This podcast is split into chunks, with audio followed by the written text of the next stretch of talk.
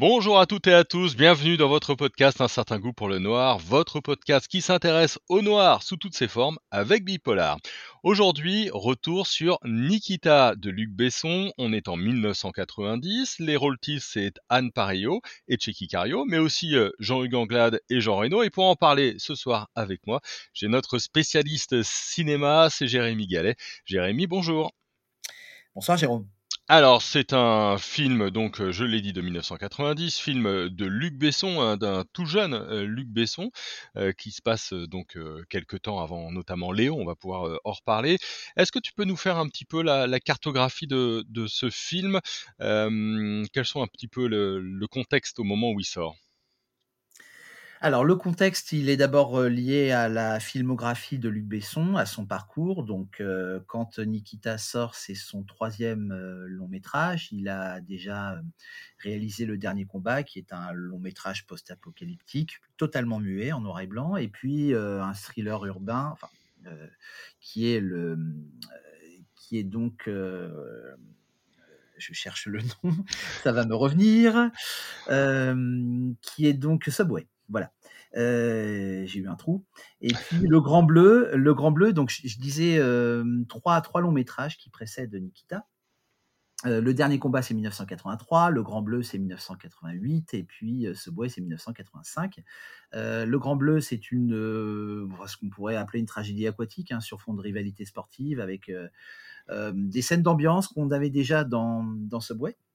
Mmh Puisque Subway, c'est surtout une immersion dans le métro parisien des années 80 avec une dimension descriptive. Alors, il y a une histoire, mais c'est plutôt un film d'atmosphère. Enfin, voilà, Besson a plutôt produit jusque-là des, films d'atmosphère. bon, alors on reconnaît déjà sa patte.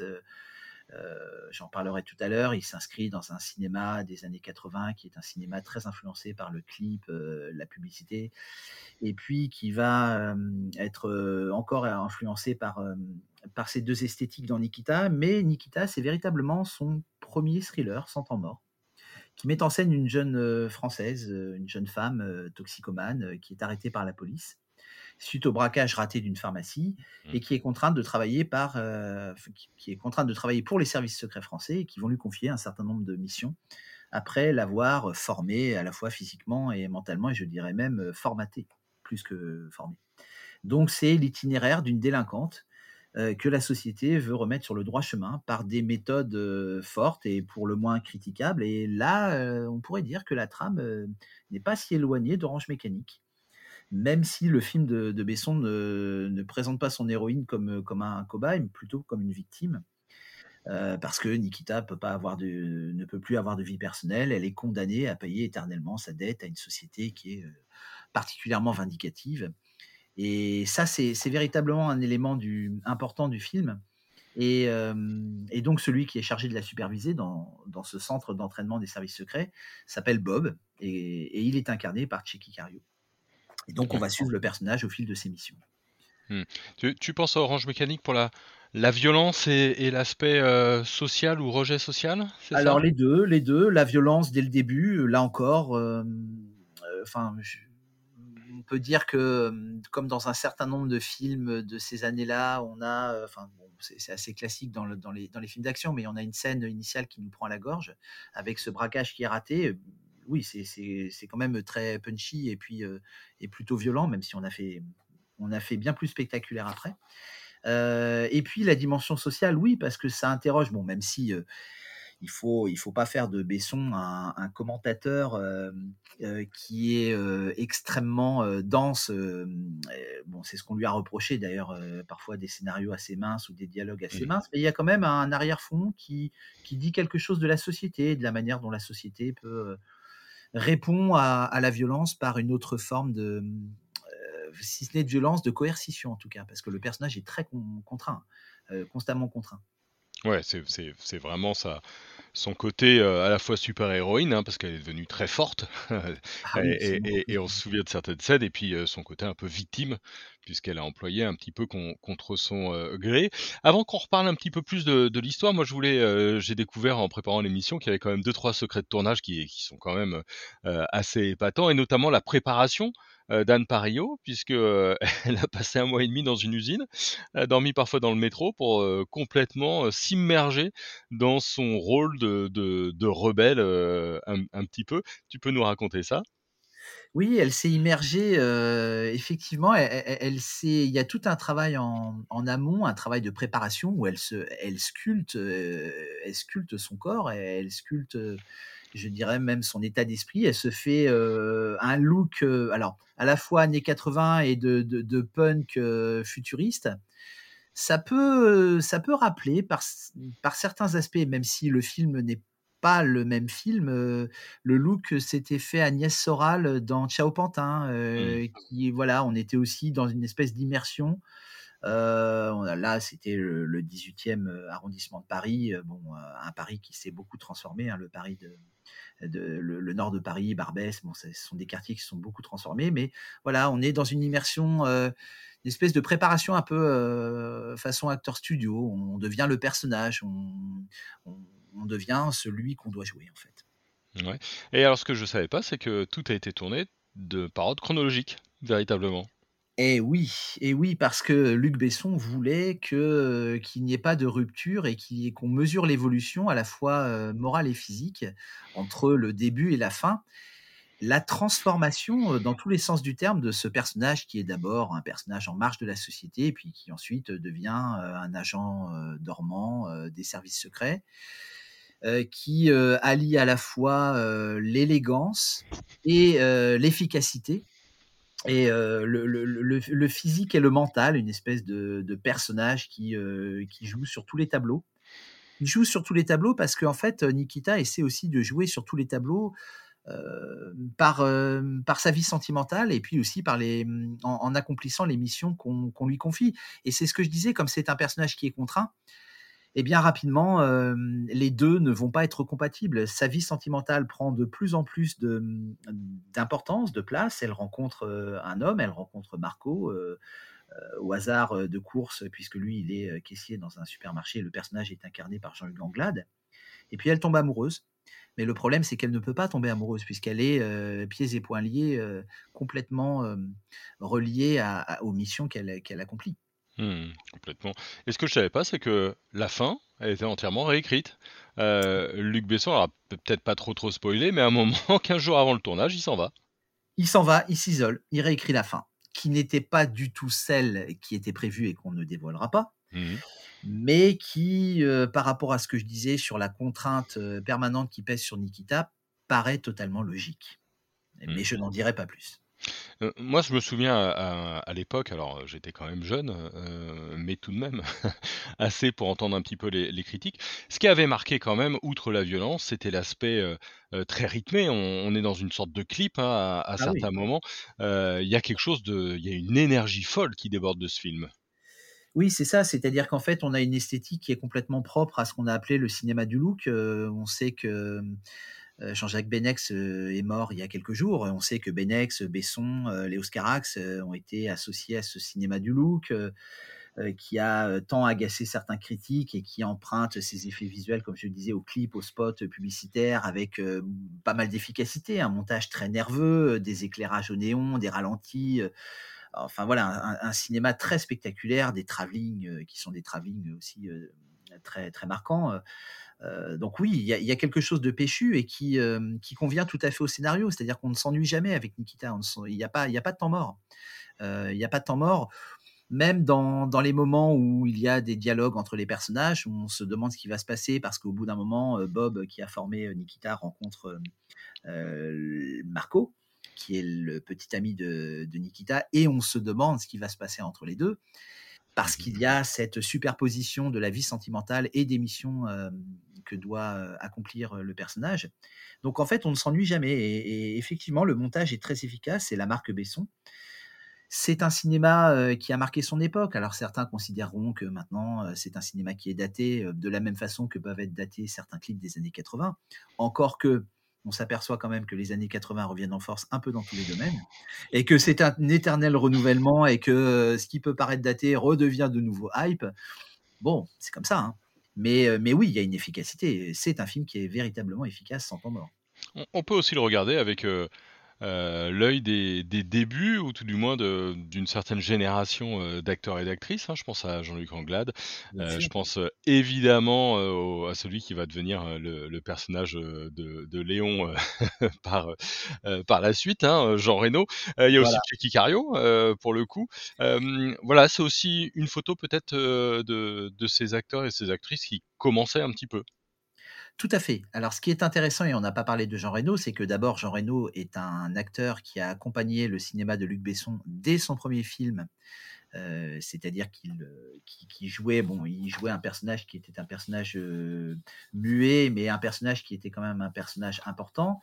le film, c'est le dernier combat, qu'on le retrouve évidemment dans Le Grand Bleu, le film précédent, puisque là, il occupe un des deux rôles principaux.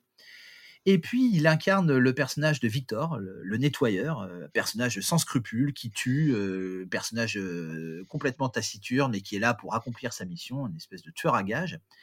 Et il se trouve que ce personnage-là va être, va être complètement au centre de Léon, le film suivant, et que Victor se transforme en Léon même personnage taiseux, il y, a beaucoup, y a beaucoup de points communs de toute façon entre Léon et Nikita. Hein. on, pourrait dire qu'effectivement le personnage qui, euh, qui est incarné par cette petite fille est une sorte de, Nikita euh, version enfant. Mmh. Et, euh, et, puis, et puis Jean Reno qui occupe cette fois-ci un rôle plus, plus saillant. Ouais, avec aussi le personnage de Jean Reno qui, dans Léon, est aussi un peu victime hein, de, de, de, ses missions. Bien sûr. qui est victime aussi de ses missions. Bien sûr. Et mmh, juste, juste une petite chose par rapport à ce que tu disais, cette nouvelle génération d'actrices et d'acteurs, c'est tout à fait vrai. Euh, Cheikh Cario était jeune, Jean-Hugues Anglade a été révélé par euh, les films de Patrick Chéreau, je pense notamment à L'homme blessé. Anne Parillo, euh, alors Anne Parillo qui est véritablement la révélation du film et qui gagnera le César de la meilleure actrice, et le film lui doit beaucoup, son incarnation est très très forte. C'est vraiment, c'est certainement le rôle de sa vie. Hein. Mmh. Et hum, c'est resté d'ailleurs, bon, beaucoup de gens associent Anne Parillo à Nikita, mais il faut, il faut, il faut pas oublier que elle avait d'abord tourné avec Alain Delon. Bon, elle était vraiment le faire-valoir d'Alain Delon dans des rôles qui n'étaient absolument pas des rôles à la mesure de son talent. Ça a été une surprise à l'époque, il faut bien le dire. On n'attendait pas Anne Parillo dans un registre aussi varié parce qu'elle est capable, et ça il faut le dire aussi, elle est capable de jouer à la fois du burlesque, du, du, de, situations proprement dramatiques, du tragique. Elle a une variété de registres qui, est vraiment stupéfiante. Hein. C'est assez, c'est assez étonnant et puis il y a quand même, une sorte d'hommage, un clin d'œil à un autre cinéma, puisque Jeanne Moreau est dans le film. Et oui, nous avons effectivement Jeanne Moreau qui fait une courte mais très marquante apparition et c'est elle qui va relooker Nikita, qui va véritablement lui donner, je dirais son apparence, qui est l'apparence, qu'on lui connaît. Et pour l'anecdote, sur le tournage, bon, on avait une ambiance qui était à la fois sérieuse et décontractée. Alors quand Jeanne Moreau est arrivée, alors là, tout le monde a été très impressionné par l'aura de Jeanne Moreau, parce que Jeanne Moreau, là, pour le coup, on a affaire à quelqu'un qui était vraiment une star, enfin une, véritable star du cinéma, et, et ça a beaucoup changé l'ambiance, paraît-il, sur le tournage il, se dit même que les techniciens se, sont mis à arrêter de jurer. Voilà, c'est-à-dire, ils ont essayé de faire attention un petit peu à leur langage. Exactement, attention, Jeanne Moreau arrive, donc on fait attention à la manière dont on va parler, effectivement. Euh, un petit mot de la musique, euh, parce que là aussi, c'est un compagnon euh, qui, va, qui va accompagner Luc Besson, c'est Eric Serra. Et oui, donc c'est Eric Serra qui est un, effectivement un compagnon musical. Alors, on, il y a des alliances comme ça qui sont des alliances célèbres. Hein, euh, on sait que Bernard Herrmann a été le compositeur attitré de Hitchcock. Euh, Besson a eu son compositeur attitré, qui est Eric Serra, qui avait déjà, euh, on s'en souvient, officié sur Le Grand Bleu, qui avait officié sur Subway et puis qui propose une partition qui est suffisamment riche parce qu'elle s'accorde avec les états psychologiques des personnages. Je pense en particulier à cette scène où Nikita accomplit sa première mission. Elle est invitée par Bob dans un restaurant. Elle croit que c'est, bah, va passer une soirée qui est une soirée charmante, tranquille, et puis finalement le cadeau que lui fait Bob et qu'elle prend euh, véritablement pour un cadeau euh, n'est pas un, cadeau. Ce sont deux armes qui euh, vont lui permettre d'accomplir sa première mission. Donc c'est absolument pas un cadeau. Et on se souvient de la, de, la tête de, d'Anne Parillo qui découvre stupéfaite euh, ce, coffret qui est un coffret dans lequel on n'imagine absolument pas deux armes. Et d'un seul coup, la musique, euh, la musique résonne comme une espèce d'écho avec une espèce de de, de, de- d'écho, euh, de- comme une espèce de, musique qui tomberait du, cinquième étage, euh, comme si euh, finalement le monde lui tombait dessus. Donc on a une espèce d'ambiance, et puis qui devient ensuite une ambiance de percussion, parce que il s'agit de se ressaisir. Nikita est sonnée pendant quelques secondes, et puis voilà, elle s'y met. Elle a quelque chose à faire, et d'un seul coup, on a des percussions, et on est véritablement dans une musique rythmée, et là, on entre dans la scène d'action. Et il y a eu des suites, ou tout du moins des adaptations. euh, Black Cat de Stephen. Oui, oui. Euh, Il y a même eu, il y a même eu une, deux, enfin une série canadienne Une et une série, oui. américaine. hein, euh. Nikita pour le Canada entre 97 et, et 2001 et aux États-Unis entre 2010 et, et 2013. Il y a eu un jeu vidéo. C'est vraiment un film qui a qui a passionné, qui a fasciné quelque part pour qu'on en fasse autant de remakes et, et qu'on y revienne encore. Alors, c'est toujours pareil. C'est-à-dire que quand on a un personnage qui devient véritablement euh, un, type, non pas un stéréotype, mais un type, euh, eh bien, euh, ce type-là est destiné à, vivre plusieurs vies et à avoir plusieurs incarnations. C'est à cela d'ailleurs qu'on reconnaît un, un rôle qui est marquant ou un personnage qui est marquant, c'est que ce rôle-là est destiné à avoir des prolongements plus ou moins réussis. On va pas dire que, les avatars euh, de Nikita euh, soient aussi marquants que, l'original, mais ça veut bien dire que dans un certain imaginaire, euh, eh bien, c'est imprégné ce personnage et que c'est un personnage qui est resté peut-être même plus que d'autres personnages. En ce qui me concerne, je, je considère que Nikita est certainement le film le plus réussi de Luc Besson. Euh, parce que, pour plein de raisons, parce que les personnages sont attachants, c'est particulièrement bien écrit, euh, c'est très efficace d'un point de vue visuel, et puis il y a ce trio d'acteurs. Euh, Je, je laisse de côté Jean Reno, même si son apparition est mémorable, mais il a un petit rôle. Mais le trio d'acteurs, Chicky Cario, Jean-Hugues Anglade et puis Anne Parillo, est absolument formidable. Ce sont des acteurs formidables et il fallait des, des, des comédiens et des comédiennes euh, comme, comme ces, ces acteurs-là pour, euh, pour véritablement incarner des, des rôles aussi forts. Bon, allez, on reparlera de Léon, alors ensemble, un de ces quatre. Voilà, exactement. Merci beaucoup, Jérémy. Merci à toi. Alors, si vous avez aimé Nikita, si vous détestez Nikita, eh ben, continuez la discussion euh, euh, en commentaire. Dites-nous si c'est votre film préféré de, Luc Besson. Évidemment, n'hésitez pas à vous abonner hein, pour avoir la petite notification, bah, pour, tout simplement pour pouvoir être prévenu à chaque fois qu'il y a un nouvel épisode d'un certain goût pour le noir. Et on en a pas mal en ce moment, ne vous privez pas. Évidemment, vous pouvez liker et partager, et puis en parler euh, autour de vous. Merci à tout le monde et on se retrouve très vite sur le podcast.